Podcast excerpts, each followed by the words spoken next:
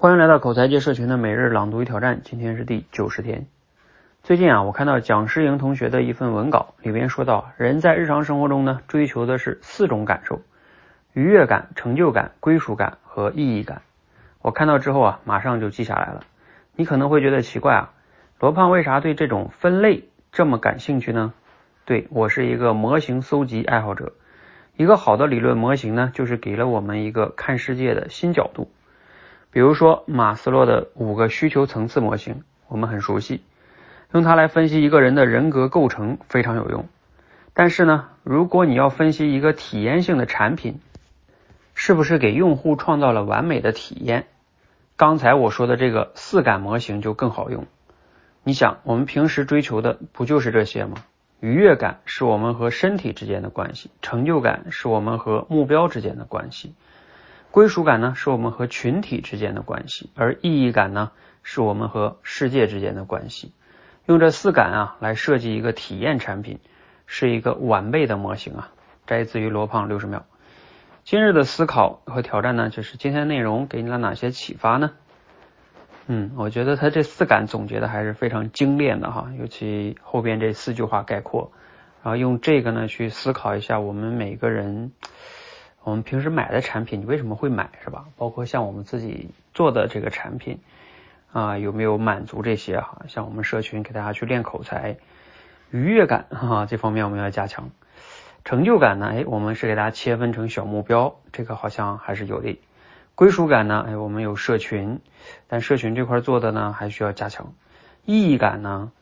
呃，意义感是我们做这件事情啊，那就帮助大家去。啊，提升口才，变得自信，享受说话，哎，这件事儿还是很有意义的哈。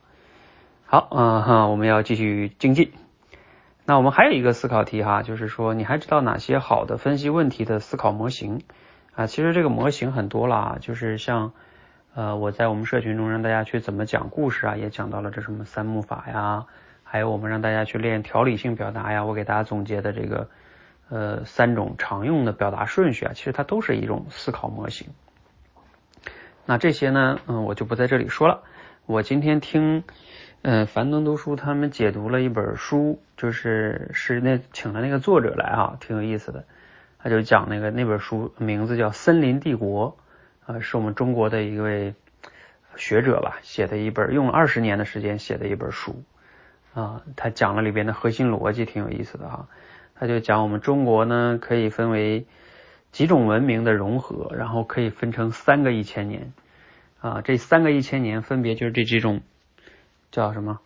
嗯，文明的一个不断的碰撞啊。第一个一千年呢，就是指呃秦始皇之前的这一千年啊，它这个指的就是文农耕文明，因为那个我们主要是内地这些嘛，这些农耕文明不断的。什么齐国呀、战国，呃，这些春秋五代是吧？春秋五霸、战国七雄，他们不断的在打，但这些都是农耕文明啊，来回的打，最终秦始皇统一天下。然后再往下的一千年呢，嗯，它指的是从呃秦始皇之后到唐朝这一千年，这一千年呢，呃，是草原文明和我们的这个农耕文明不断的碰撞啊，你看从尤其是从隋朝。到唐朝，他们都是草原文明。后来唐朝统一啊，这个时候就是唐朝跟农耕文明的融合哈，这是一个模模型。然后最后呢，他又说从唐朝之后一直到清朝，这个是什么呢？是森林文明啊。就这个老师他总结的这个这本书就叫《森林帝国》，就讲清朝，他就讲清朝就是森林文明。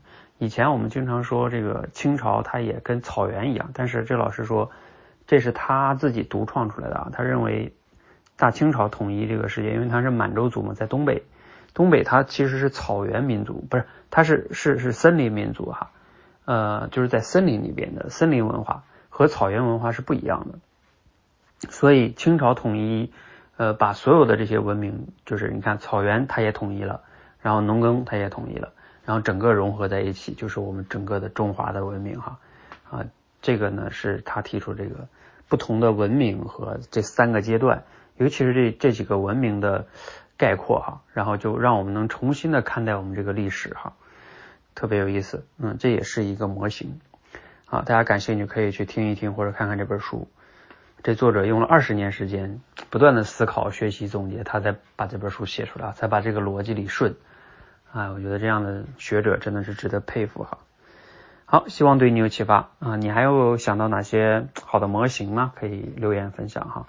让我们一起每日朗读与挑战，持续的输入、思考、输出，口才会变得更好。谢谢。